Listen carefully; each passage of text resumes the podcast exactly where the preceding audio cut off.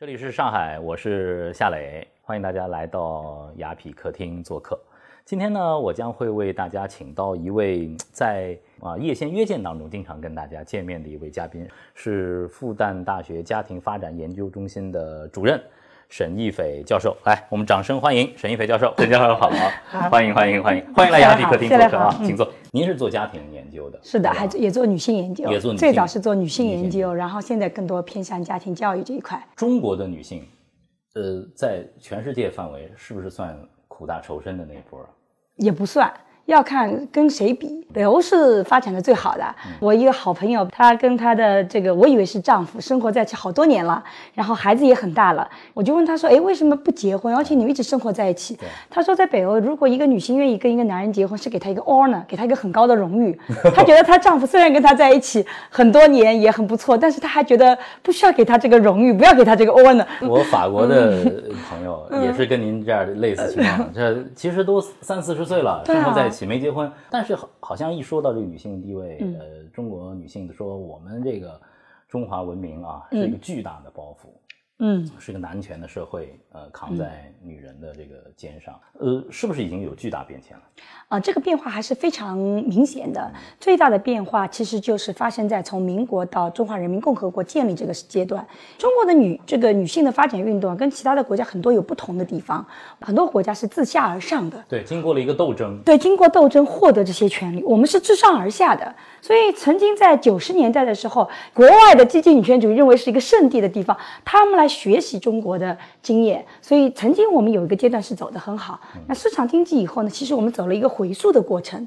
由于到了市场经济情况下，女性更多的承担家务活动啊，等等等等，在市场领域里面落下来了，所以反倒各方面地位降低。像这个呃三八妇女节，现在我们都过，但这个节日其实是从美国开始的。是的，嗯，是是是在七十年代在芝加哥，它有一个女权的运动。是的，中国为什么？女性一直没起来为自己的这个权益斗争过。我们中国的女权运动从五四开始，其实是个男性主导的运动。当时就已经有两波争论，就是像这个男性康有为啊，他们都主张女性要走出家门的，把女性往学校去推，要受教育。那个目的是要让她做个好母亲。但是同一个阶段的那些女权主义者，像秋瑾啊、陈协军啊，他们认为说，其实我的独立自主跟我的母亲身份是没有关系的。从一开始，它就有两种的争论。由于马上面对了战争，所以这个争论就停掉了。然后后面一直到后面传下来的东西是女性的成长或者发展跟母亲的身份紧密连在一起。所以中国的女权主义在男性的主导下，你会发现她的成长啊，一直跟她的母亲身份、家庭角色紧密捆绑在一起的。其实，如果说今天我们要聊这个独立女性啊，聊她时代，嗯。在上海，我觉得这这个话题特特别好。上海女人，嗯，是不是从严从女性独立的这个严格来讲，它本身就是独树一帜的一支。上海是一个最适合女性生存的城市。我以前到北京去逛街，我就特别不喜欢北京的逛街的这种这种氛围，因为它完全是个男性的一个习惯，有一个很大的 shopping mall，你冲进去。分了门别类很清楚，你要买什么东西就买回家了。我们女性逛街不是这样的，对，男人是目的性的，目的性的。我们喜欢走走停停，有些小店，有些大店，会有小店，会有小街，是的。然后很适合女性的购物习惯。那你去饭店也是这样的。我我以前到北京去，特别不能接受，就来那么大一个盘子，两个女同胞吃饭点两个菜就已经吃不下了。我们上海都是小精致的，就一个两个女同胞出去，我们两个女朋友女性朋友出去点个四个菜一个汤，你都吃得很舒服，因为它都很小，所以它有很多的习惯。已经走向我们说海派的精致，这个很适合我们女性。北京朋友来说，我点先先来四个馄饨吃吃。北京朋友，你怎么着？你不想不想让我吃饱？对对对对。如果说城市有性别的话，我也经常说，我说北京像男人。是的。上海整个气质，它是个女性的气质。对的。上海是一座开放的城市，嗯，然后女性在这里，呃，她能够有这样的一个地位，呃。如果说是呃女性她能够有更更独独立，是不是首先来自于先要有一个经济基础之后才？马克思说嘛，经济基础决定上层建筑。其实我觉得这个是很有道理的。你没有经济的底气，你上面那个上层建筑是很难建立的。经济的自立其实会带来很多很多的变化。我们在零七年的时候，当时我在哈佛大学做访问学者，我们当时想要开一个关于社会中国社会转型的呃会议，就讨论中国富了以后会怎么样。也就是过去我们贫穷时代，我们讨论的东西跟你富了以后是不一样的。你只原来是说找个老公，希望他比较老实，能够可靠，因为你需要他跟你一起去抚养孩子，你只是为了生存吃饱。现在我们要求这个男的有情趣，那为什么要有情趣？就是因为我吃饱穿暖已经不重要了，这是和马斯洛的需求层次有有关的。现在在上海，包括我觉得就是呃大城市，嗯，这样的女孩都很多。是啊，她们很骄傲。她我经常呃女性的朋友跟我聊说。我踩着高跟鞋，我拎一个我喜欢的包，我就能够看到全世界。对，以前 Sex and City，我觉得那是纽约的女孩。嗯，现在越来越多，我觉得上海的女孩孩越来越有这份儿。是的，呃，在大城市，优秀的女孩，呃，有颜值，呃，收入也很高，对另一半要求很高的女孩，反而找不到。是啊，伴侣。我们讲一个婚姻嘛。需要有三个匹配，第一个是激情匹配，对；第二个是价值观匹配，第三是角色匹配。那你会发现，绝大部分的人，我们做朋友，我们会这个，可能我们觉得上床也很好啊，因为我们激情匹配。对，你这种长相就是我喜欢的类型，chemistry，对，化学反应非常强烈，强烈，就是看到你这样的人，我就觉得哇，这个春心上来了，对吧？哎，我很想啊，我就觉得跟你很好。然后我们两个在一上床一聊天，哇，我们价值观也是很匹配的。我们都认为说，Trump 应该上台，希希或者希拉里应该做美国总统。我们都认为怎么？我们一谈这些国际大事，我们两个哇，价值观都很统一，琴瑟和鸣。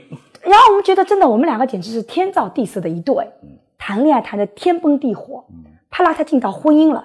碰到第三个角色有没有匹配？很多婚姻里头的争斗不幸福，来来来自角色，来自于角色。对的，男性在假设自己的角色里面也有很多错误的东西，比如说他觉得做爸爸，我我我就是定期回来跟孩子玩一玩，但你们做的不好，我就给你挑错，你孩子教育应该怎么做？因为他是个教育者，结果这个这个带孩子的人跟妈妈就觉得我一直在辛苦，你回来就挑我刺。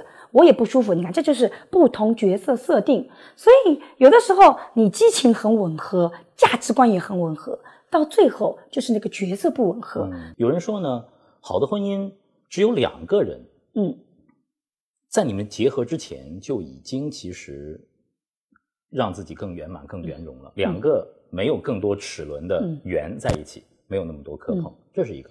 还有一种说呢，是其实婚姻本来就是个道场，嗯，你在婚姻里头修。你原来身上有各种各样的刺儿，然后你在婚姻里头把各种的刺儿拔了，然后最终两个人变成两个没有多少磕碰的圆。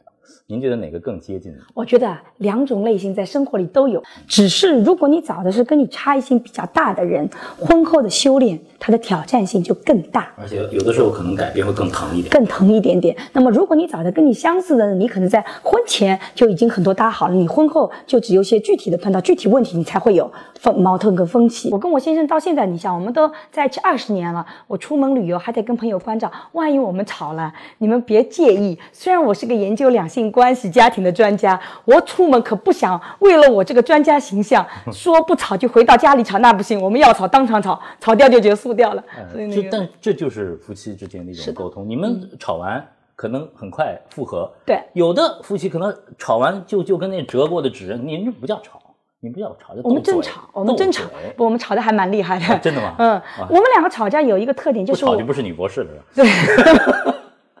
对。今天有一个我特别想跟您谈一谈的，就是嗯，现在的女孩儿啊，刚才也提到，呃，上海的独立女性很多，但是呢，女女性总要有家庭的身份的，迟早你要去做母亲，嗯，也许你要会变成嗯别人的妻子，呃，女人怎么过这一辈子算是不枉此生了？嗯，实际上呢，这个也是很多就是大龄未婚青年到了一定的年龄段。突然间发现婚姻的意义的所在。如果你要寻求那个意义，你会发现这个意义啊，一定是跟他人捆绑的。你一定是要找到一个寄托的那个，比如说像那个特蕾斯修女，对不对？特蕾莎修女，她就是把她自己跟那些贫困的人群紧密捆绑在一起，升华了，变成一个升华了，对，包去帮助这些人来得到自己的人生意义。大部分的人来讲，你到了一定阶段，你会发现，是呀，我自己吃的很好，玩的很好，so what？